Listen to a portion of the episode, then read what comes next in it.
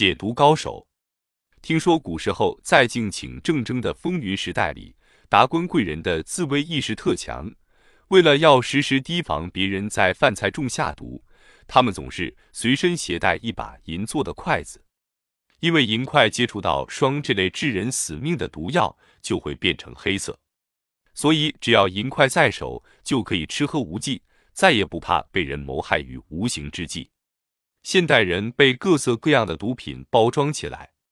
其实，所有读过金庸小说的人都明白，单凭一双银筷是很难跑遍江湖的。不管是在荒郊野外，还在市井晨露之处，只要遇上蓝凤凰、笑傲江湖、霍和铁手、碧血剑之流的用毒高手，银筷子再多也没有用，因为毒品的种类繁多，银筷子能侦测到的也很有限。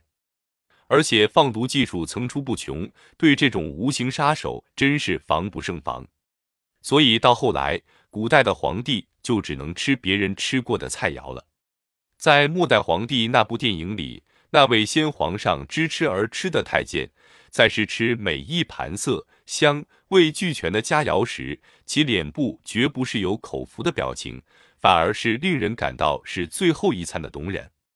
到了今天。我们应该已经远离那种宫廷斗争的历史，也不应该再有不幸遇上孙二娘《水浒传》的恐惧了。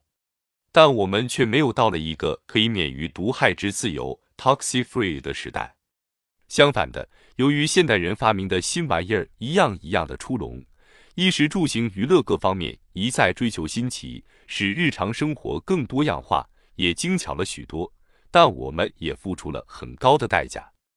为了营造这些新玩意儿，我们的空气中却多出了很奇怪的东西，厚厚的一层，太阳光都射不透，河流的水变黑，喝的水变硬了，更充满化学药品的味道。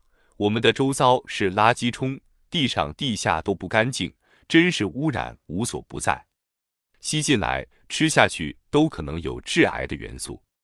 有人更天天沐浴在辐射的房子里。现代人就这么被各色各样的毒品包围起来，即使是一身穿银，也应付不了这些层出不穷的无形杀手。我们需要的是一位解毒高手，来为我们侦测身旁随时与我们同在的毒素，让毒素见止色变的解毒高手。这位年轻的解毒高手是位女生，名字叫 Laura Beckfar，今年至一九九三年十六岁。四年前，他在十二岁的时候就是个环保意识相当强烈的小小科学家。他对市面上环境里随时会遭遇到的毒素感到害怕，所以下定决心要想出办法来侦测身旁的各项污染物。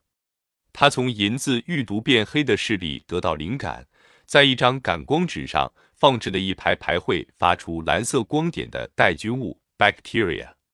这些带菌物会对不同的毒素起化学反应，所以只要它碰到有污染的东西，就会蓝光进去，留下一团黑点。因此，只要看到哪一排哪一列的蓝光变黑，就马上知道是哪一种毒素在污染我们的世界。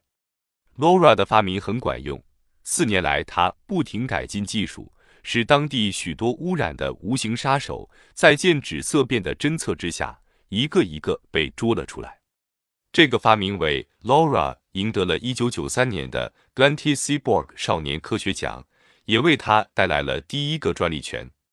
但让他最高兴的，还是被邀请到瑞典皇家学院去参观诺贝尔奖的送奖典礼。今年七月底，我在由巴黎飞往阿姆斯特丹的机上，恰好和他坐在一起。一路上，他对我大谈环保的观念，我好感动。但愿我们的下一代充满了这样活力充沛、对人世满怀关心的解读高手。